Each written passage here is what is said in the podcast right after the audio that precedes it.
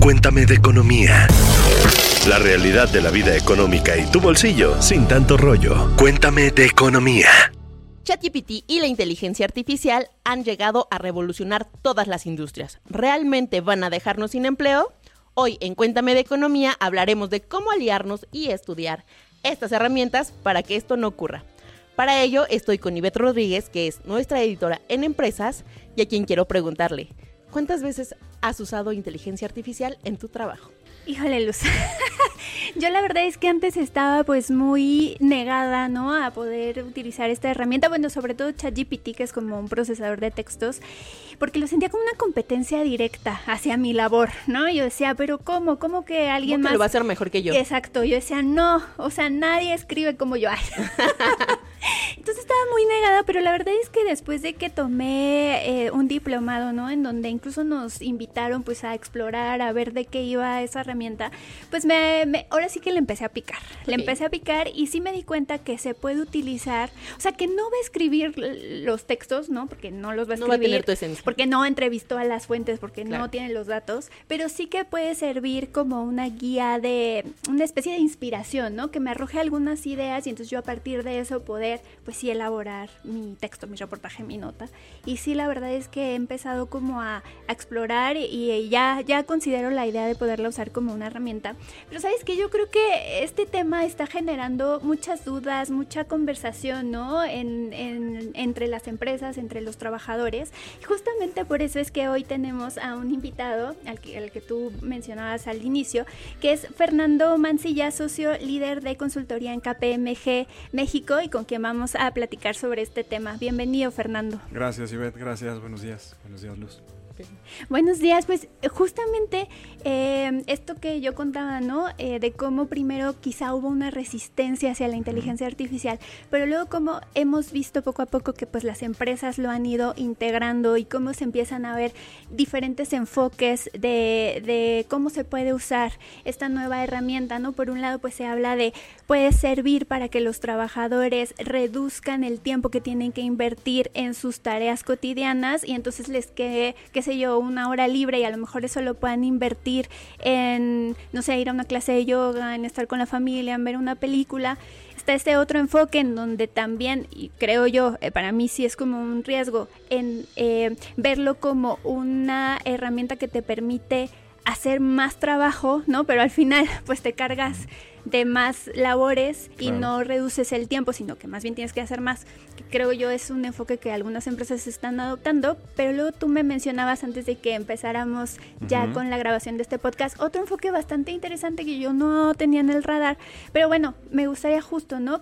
Tú que estás muy en contacto con las empresas, ¿cómo has visto que las compañías empiezan a ver a la inteligencia artificial y cómo podrían adoptarla en un futuro? Sí, fíjate que eh, el tema de inteligencia artificial, eh, pues evidentemente ustedes están eh, muy en contacto con, con, los medios, es un tema que últimamente ha sido muy, muy relevante, ¿no? Nosotros en una encuesta que realizamos cada año, que se llama SEO Outlook, donde entrevistamos más o menos a unos 1.200 eh, directores y directores generales. Eh, y les preguntamos de varios temas. ¿no? Bueno, en esta encuesta, el resultado que se tuvo en, la última edición, que fue en, en, este 2023, es que más o menos el 68% tiene la inteligencia artificial generativa como su primer rubro de inversión. Entonces, eso les puede dar un, un, dato de la, de la, relevancia que tiene para las organizaciones. ¿no? Ahora, lo que tú comentabas, ¿no? De que la inteligencia artificial nos pueda desplazar, nos pueda quitar los trabajos. Yo creo que más que pensar en eso, el tema de la inteligencia artificial es que nos va a cambiar los trabajos. Eso sí es un hecho. No tanto que los va a desplazar. Por ejemplo, ahorita ponías el ejemplo, ¿no? Decías, oye, ¿qué pasa si los trabajadores o la gente utiliza esta inteligencia artificial para ya sea liberar tiempo, pasarlo con la familia, o liberar tiempo y darle más trabajo, ¿no? Que decías, bueno, sería probablemente terrible. Pero no necesariamente son las únicas eh, opciones que hay, ¿no? Por ejemplo, tú podrías en un, determinado momento con el uso de, estas, de este tipo de herramientas incrementar la productividad de la persona y ese tiempo que le queda libre de esas, vamos a decir, tareas que podrían ser rutinarias, probablemente lo podría dedicar a labores de mayor actividad, ¿no? Eso le debería crecer también como, eh, digamos, como persona, como profesional dentro de su organización, es una oportunidad también para, para aprender, ¿no? Otros casos donde hay gente que no necesariamente tiene ciertos niveles de conocimiento, pero que apoyado con este tipo de herramientas de inteligencia artificial, lo puedes asignar a tareas un poco más complejas.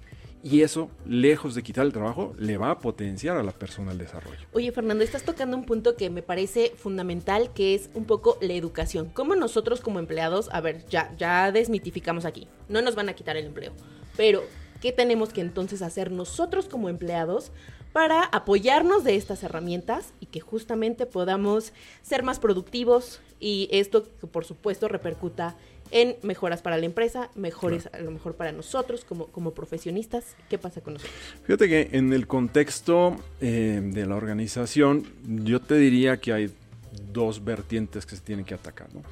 La primera es ciertamente del lado de la persona, que la persona en primer lugar pues tiene que aceptar justamente esta idea de que la inteligencia artificial le va a ayudar, de que es un aliado, por una parte. Y segundo lugar, tiene que tener disposición a aprender nuevas habilidades, porque como les mencioné hace un momento, no es que nos vaya a venir a quitar trabajos, pero sí los va a venir a cambiar. Claro. Entonces, por el lado de las personas, eso tiene que suceder. Pero por el lado de la organización, también tiene que haber un, un trabajo eh, muy específico. ¿no?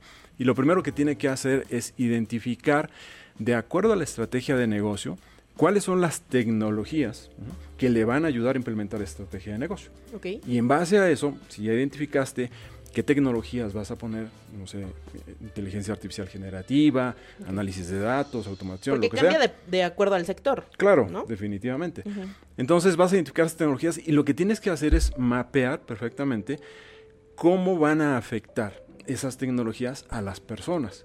Lo que hoy hacen las personas, cómo se va a ver afectado gracias a la utilización de estas tecnologías. Y una vez que lo hiciste, entonces sí, tienes que pasar a la parte de, eh, vamos a decirlo, redefinición o rediseño de esta parte de la organización. Y algo bien importante ahí es que se tiene que pensar en la redefinición de los roles. No es simplemente de Ok. ahí les va las herramientas, utilícenlas, sino que hay que definir perfectamente ahora cuál es el rol de las personas y cómo van a convivir las personas en el uso justamente de este nuevo tipo de herramientas. Entonces es de dos partes. Sí, fíjate, justo ahorita que comentabas eso, nosotros también corrimos una pequeña encuesta porque tenemos eh, una interesante base de datos, ¿no? De, eh, de las 500 empresas más importantes de México, porque justamente Expansión hace cada año este ranking. Entonces les preguntábamos, ¿no? ¿Cuáles eran como sus principales preocupaciones alrededor de, eh, pues, el tema del uso de la inteligencia artificial? Y eh, mencionaban justamente el reto de tener que capacitar, o sea, porque no es como, como bien dices, ¿no? Como solo decir, bueno, eh, ahí está, úsenlo, porque pues no necesariamente todas las personas tienen em, el mismo nivel de interacción. A- al final, creo que quienes ahorita estamos en, en la vida laboral, pues no nacimos nativos digitales, ¿no? Nos tocó ir aprendiendo sobre la marcha. Yo todavía era niña de tocadiscos de películas beta VHS y luego ya de pronto era como que todo digital. Entonces fuimos aprendiendo sobre la marcha, pero bueno, todo necesita como su capacidad, o sea, su, su curva de aprendizaje Claro. y capacitación. Entonces te quería preguntar, em, es aún muy temprano, pero ¿cuáles serían los usos que tú has visto que las empresas le empiezan a dar a la inteligencia artificial? A mí, platicamos hace un momento, ¿no? Bueno, ChatGPT, un procesador de palabras, em, que a lo mejor eso es como incluso obvio, pero a mí alguna empresa en- en- de consumo me platicó que, por ejemplo, en una planta de China, ellos estaban utilizando cámaras eh, para grabar como los movimientos o la rutina de un empleado a lo largo de un día en una, en una fábrica. Y entonces al, al finalizar la jornada, esa, esas grabaciones se analizaban con eh, sistemas de pues, inteligencia artificial y les arrojaba cuántos movimientos hacía esa persona y, y me daban el ejemplo, ¿no? De hizo 100 y el- esa labor se podría hacer con 50 movimientos. Entonces decían, ahí vemos un área de oportunidad, podemos eh, capacitarlo para que reduzca la cantidad de movimientos y entonces que pueda eh, ser más eficiente. Pero no sé, ¿tú, tú qué otros eh, ejemplos nos puedes contar de cómo las empresas Eh. aplican esto? Mira, déjame platicar sobre un par de, de- de casos que yo he visto. Uno de ellos en una compañía de telecomunicaciones. En el rubro de telecomunicaciones hay un concepto eh, que se maneja mucho en la industria que es, que es el churn, que es el abandono de los, de los clientes. ¿no? Entonces, eh, bueno, siempre es un tema porque por más suscriptores que estés ganando, pues, si pierdes mucho, pues evidentemente tienes ahí un, un problema. Esta organización lo que hizo fue diseñar una herramienta que combina temas de inteligencia artificial con análisis de datos y con algo de automatización, justamente para hacer una predicción de abandono. Es decir, mediante esta herramienta lo que hace es analizar patrones este, internos, eh, datos externos como pueden ser temas demográficos, temas económicos, etcétera, etcétera. Y al final del día, mediante la combinación de estas tecnologías que les comenté, te arroja una probabilidad de abandono. Y además te sugiere, en base al comportamiento del cliente, cuál pudiera ser un plan de retención de este cliente te puedes decir, oye, pues mira, ofrécele un plan de datos mayor o aumentale los minutos de tal servicio, etcétera, porque justamente hace ese análisis. Si tú esto lo hicieras a mano, cualquier persona por más capacidad, simplemente no podría analizar la cantidad de variables. Ellos analizan cientos de variables externas e internas para llegar a estos productos que te menciono. ¿Cuál es el tema aquí? Que la persona que está operando esta tecnología pues evidentemente cuando ve la información, también en base a su experiencia, ya puede tomar una decisión de si implementar el plan A, el plan B, si tomarlo o no lo puede. Imagínate ahí el beneficio que puede tener, ¿no? Y obviamente lo que se busca aquí es justo retener al cliente, ¿no? Aquí algo que se me hace muy interesante de la inteligencia artificial, eh, ChatGPT, todos estos procesos, es el tema de personalización. Lo hemos visto en el Spotify, ¿no? Lo que nos pasa ahora con, con, estos recuentos, o bueno, de algunas plataformas de streaming, cómo nos hacen estos recuentos del consumo. Que bueno, eso si ya lo traduces a servicios de telecomunicaciones, a servicios financieros, ¿no? ¿Cuál es tu comportamiento? ¿Cuáles son tus ingresos? Te hacen productos, o sea, incluso los servicios financieros ya también están utilizando mucho estas herramientas para ofrecer los mejores servicios. Entonces, creo que no solamente es un tema de empleo, sino también de consumo que al final permea a todos. O sea, no es nada más me va a robar el empleo, es me va a dar mejores condiciones de crédito, me va a dar mejores productos, algo que sí se adecue y se amolde a mi estilo de vida. para mí también eh, el tema de inteligencia artificial no solamente se queda en una parte de el empleo, que es muy importante, por supuesto, ya lo hemos debatido, tenemos que subirnos a ello para eh, pues mejorar nuestros procesos, o sea, porque yo creo, yo no creo bueno, a ver, sí, sí creo que puede modificar algunos empleos. Hay algunos que ya los estamos viendo en los supermercados, por ejemplo, ¿no? Como ya empezamos a, ver cosas de que el automatización, automatización, todo este tema. Pero sí creo que cuando nosotros sabemos aliarnos de estas herramientas, es cuando tenemos mejores resultados. No sé si tú lo hayas visto en alguna industria. Bueno, hablabas ahorita de telecomunicación. No, totalmente, totalmente. Y, justo lo que mencionamos hace, hace un rato, eh, debe ser una herramienta de desarrollo de las personas y de los profesionales, ¿no? Por ejemplo, otro caso que a mí me ha tocado ver es eh, en el tema de administración de proyectos, lo que es Project Management. Mm cuando haces project management, tú tienes que cuidar costo, cuidar tiempo de ejecución, cuidar riesgos, etcétera, etcétera, ¿no? Y a lo largo de todo el proyecto, bueno, pues tienes que generar una serie de documentos, bitácoras de riesgos, memorándum de, eh, digamos, lo que llaman el project charter, etcétera, etcétera, ¿no?